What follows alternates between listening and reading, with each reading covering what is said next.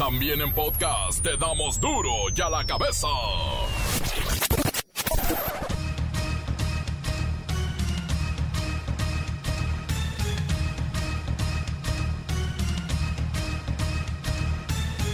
Miércoles 22 de julio del 2020.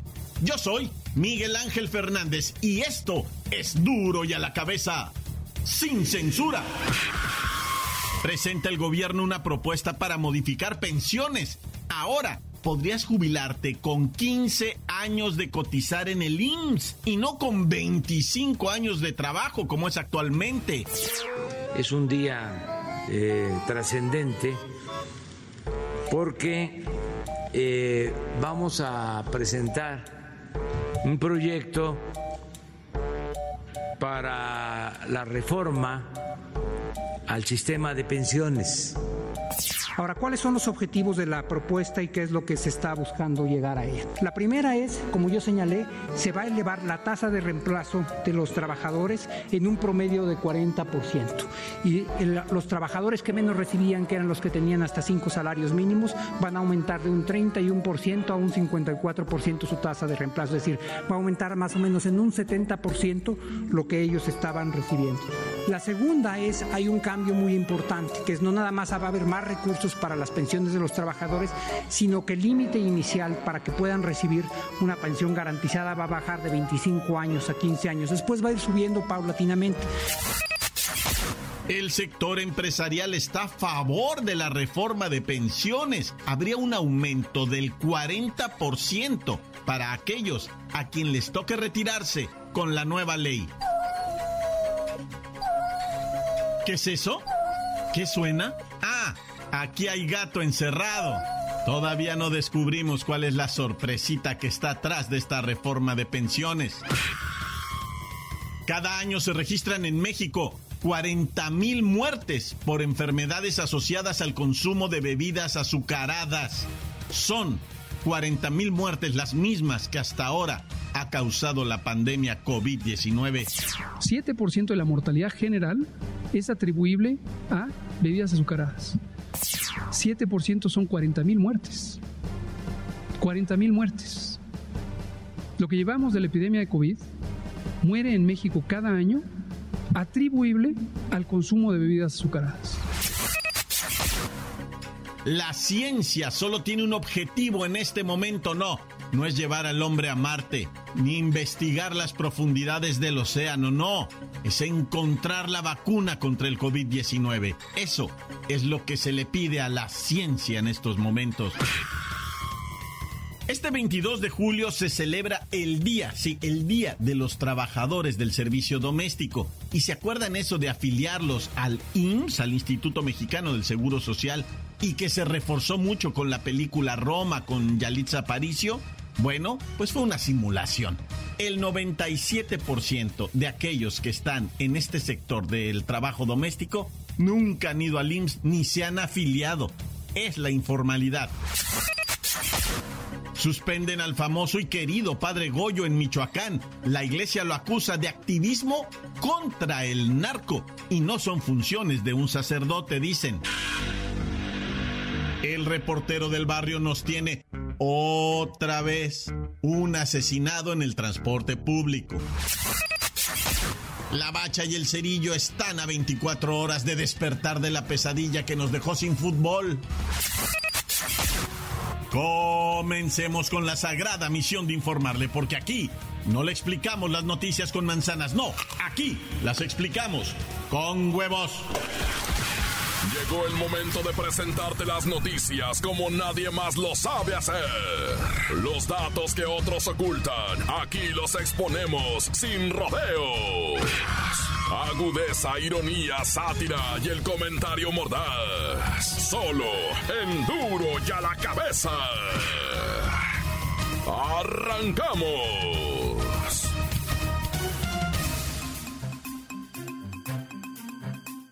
El presidente Andrés Manuel López Obrador presentó esta mañana de miércoles el proyecto para la reforma al sistema de pensiones. El dato curioso es que cuenta con el apoyo de los empresarios y del Consejo Coordinador Empresarial. Esto es rarísimo. Y ya sabe por qué.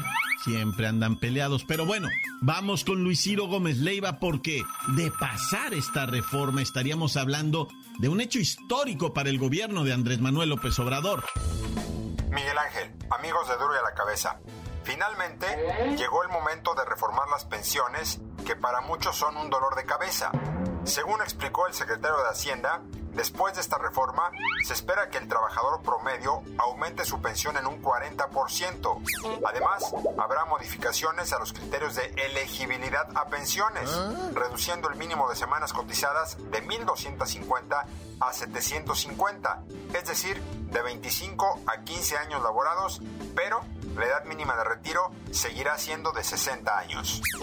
Uno de los obstáculos para que existan pensiones dignas, Luis Ciro Gómez Leiva, es que la gente no alcance esas famosas 1250 semanas porque tienen que sobrevivir en la informalidad. Los sueldos son muy bajos, incluso a veces dejan los trabajos serios, formales, para irse a vender, a hacer su negocio en las calles. Y esto los deja sin pensión.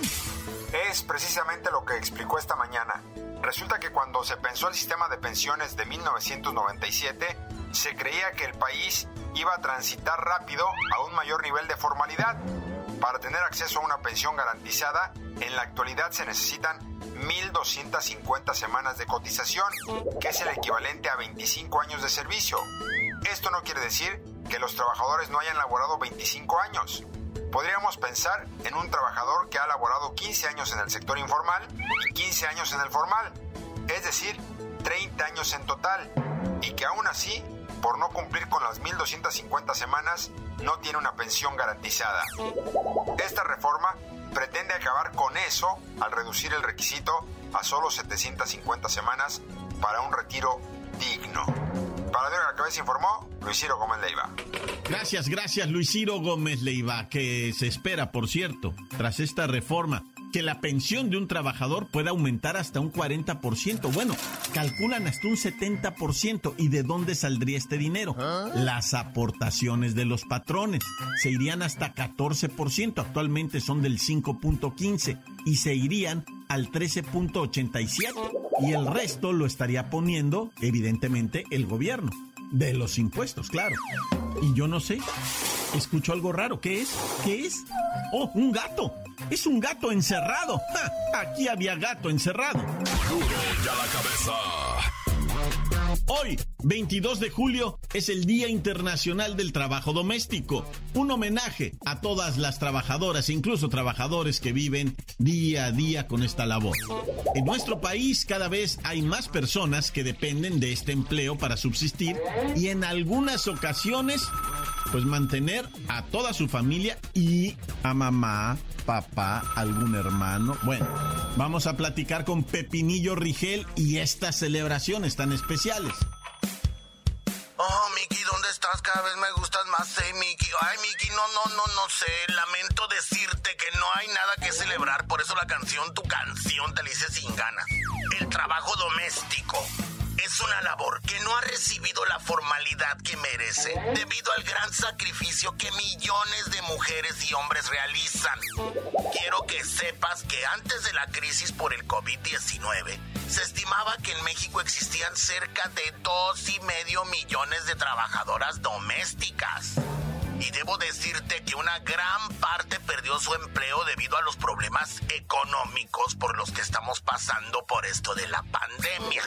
Pepinillo, pero se ha dado mucho impulso a este programa Cuida a quien te cuida, que es una iniciativa para garantizar los derechos laborales de las empleadas y empleados domésticos. Ay, sí, ya sé por dónde vas. ¿Quieres que te cuente de Yalitza Aparicio y su campaña para que las personas que hacen el trabajo doméstico se afilien al IMSS? Pero hasta el pasado mes de julio teníamos un total de 23 mil trabajadoras del hogar afiliadas al seguro, con sueldos promedio de 5 mil pesos al mes. Y mira, yo entiendo, yo entiendo el esfuerzo y las campañas de Alfonso Cuarón y Yalitza y de todo el elenco de la multipremiada película Roma. Pero la realidad es otra completamente.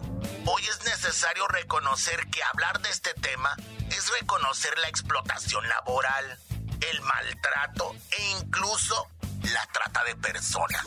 Esto es muy delicado, Mikey. Aún no se logra mucho. Es necesario que poco a poco logremos ir mejorando las condiciones laborales de cada una de estas personas. Yo le mando un saludo a la Jenny, mi Jenny, mana santa idolatrada de la vida del amor, que es mi trabajadora, amiga, confidente, socia y hasta compañera de borracheras. Me carga el neceser y me sostiene el cabello mientras vomito. Hasta novios hemos compartido. Ay, estoy hablando de más, ¿verdad? Pero bueno, feliz día a todas las personas del trabajo doméstico. Ucha, ucha, ucha, todas a las luchas. No seremos machos, pero somos muchas. Y ahora sí me despido con tu canción.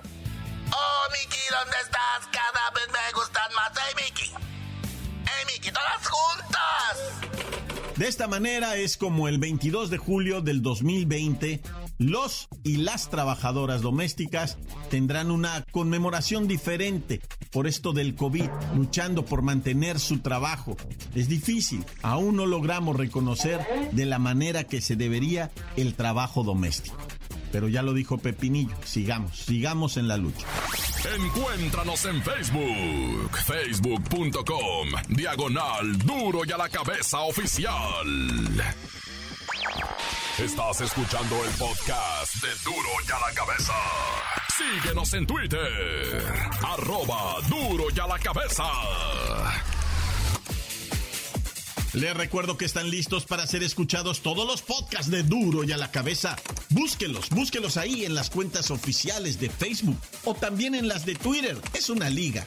Duro y a la Cabeza.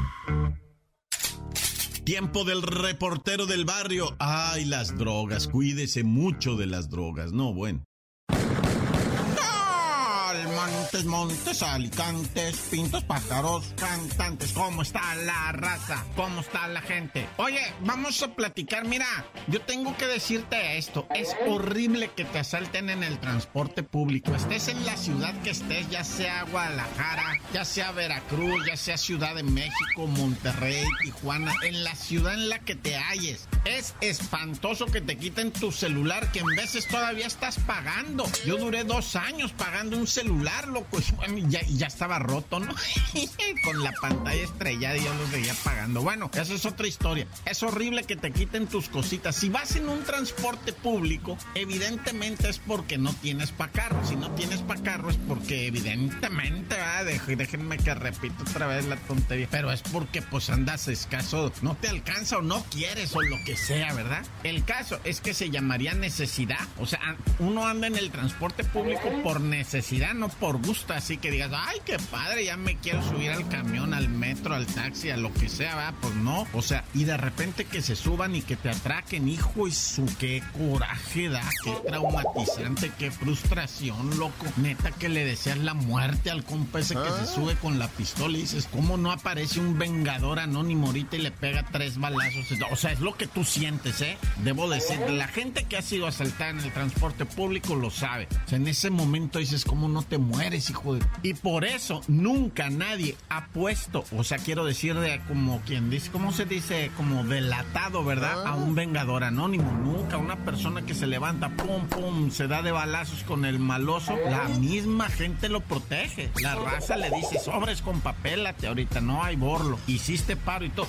Digo, o sea, pobrecita también, o sea, su familia del bandido. Y bueno, esa es otra otra historia. Lo que te quiero platicar es de un joven que va en, en, en la vía López Portillo, algo así se llama por ahí en la Ciudad de México, y tómala. Se sube el asaltante y el muchacho lo trata de empujar para afuera de la, de la combi a la que se sube. El muchacho lo empuja para afuera y pues todo se da muy rápido. El, el asaltante pues se está cayendo de la combi y jala también al muchacho para abajo, pero en lo que va la caída, le alcanza a meter un balazo en el pecho al morro, güey. ¡Pum! Y caen los dos y, y, el muchacho queda muerto ahí en el piso. La raza le grita al chofer, vámonos, vámonos. Y otra raza dice, no, espérate, espérate, quedó herido, el muchacho quedó herido. Y unos gritan, no, ya lo mató, lo mató, dice la raza. Ay, no, qué tragedia. Y todo por esto de los asaltos, ¿verdad? Y parece que la policía no da con bola, no hayan cómo y cuánto. Y más ahora con esto de usar máscara, ¿verdad? Le dieron rienda suelta a los asaltantes, ahora todos traen su cubrebocas. No, pues olvídate para identificarlo.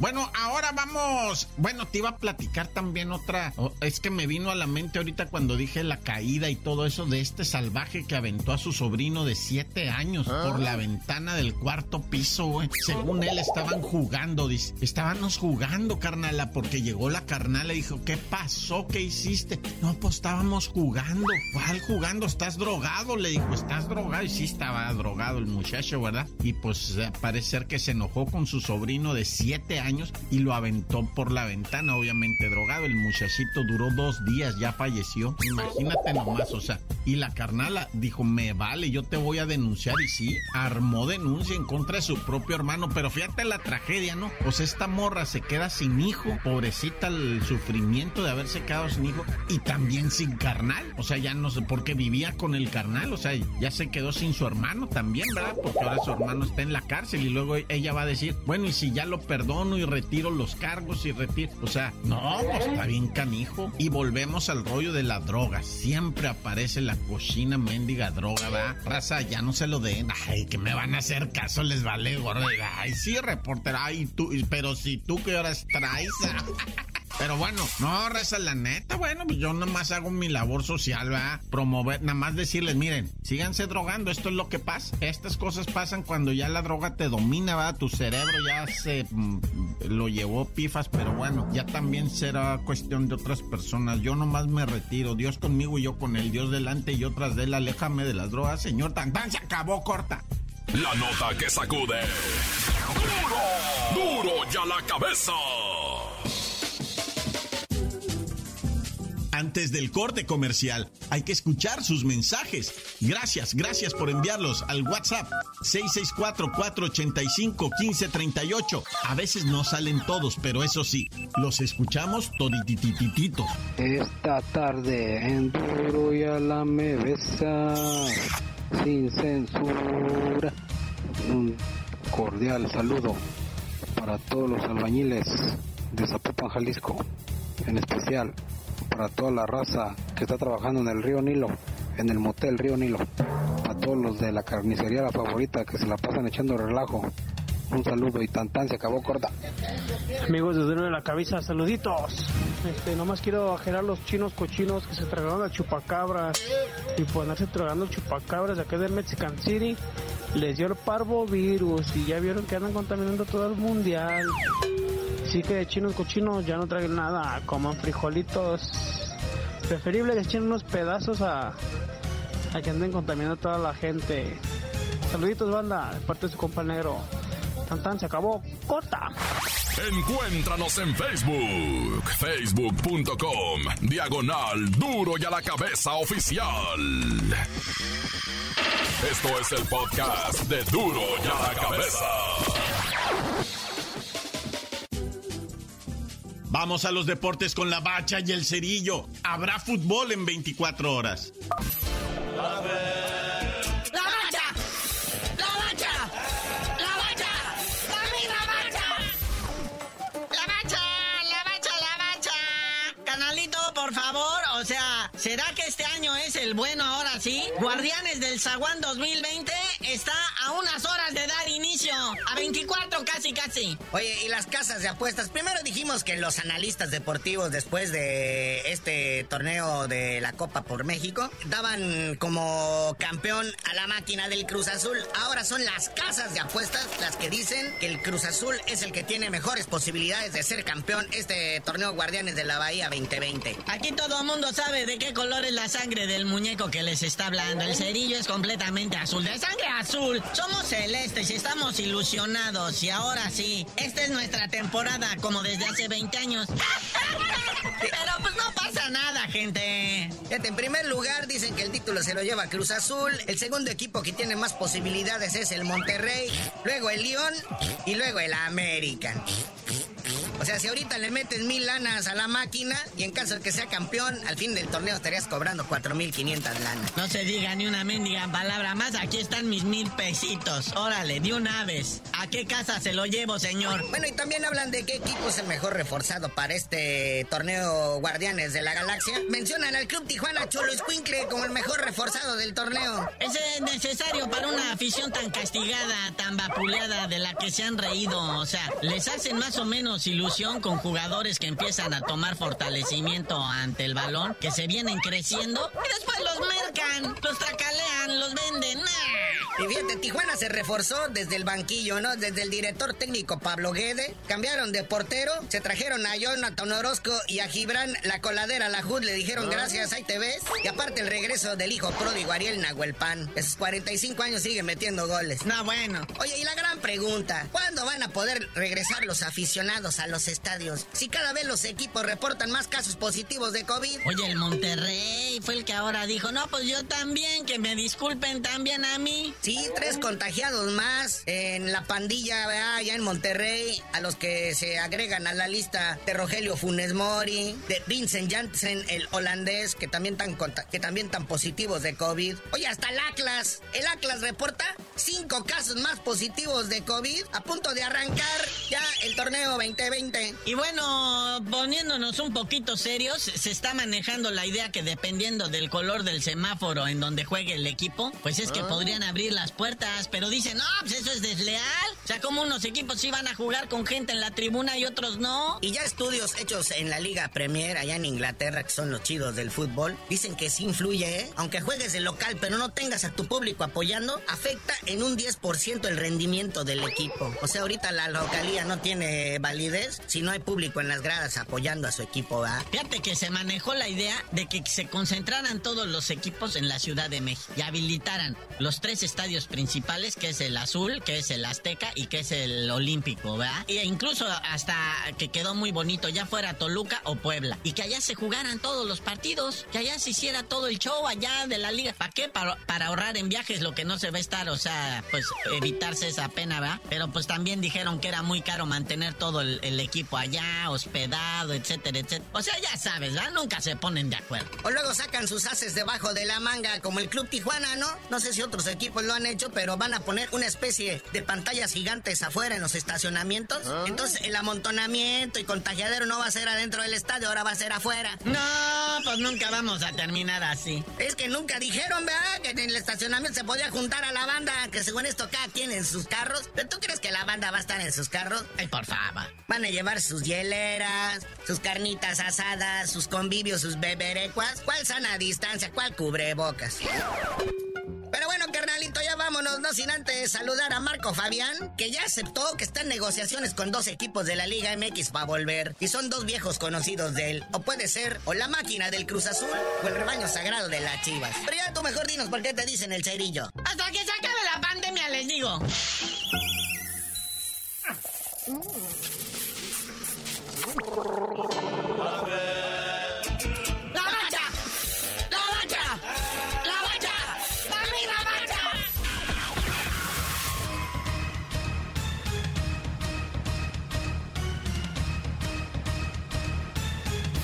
Por hoy hemos terminado. No me queda más que recordarle que en duro y a la cabeza no le explicamos las noticias con manzanas. No, aquí las explicamos con huevos. Por hoy el tiempo se nos ha terminado. Le damos un respiro a la información, pero prometemos regresar para exponerte las noticias como son.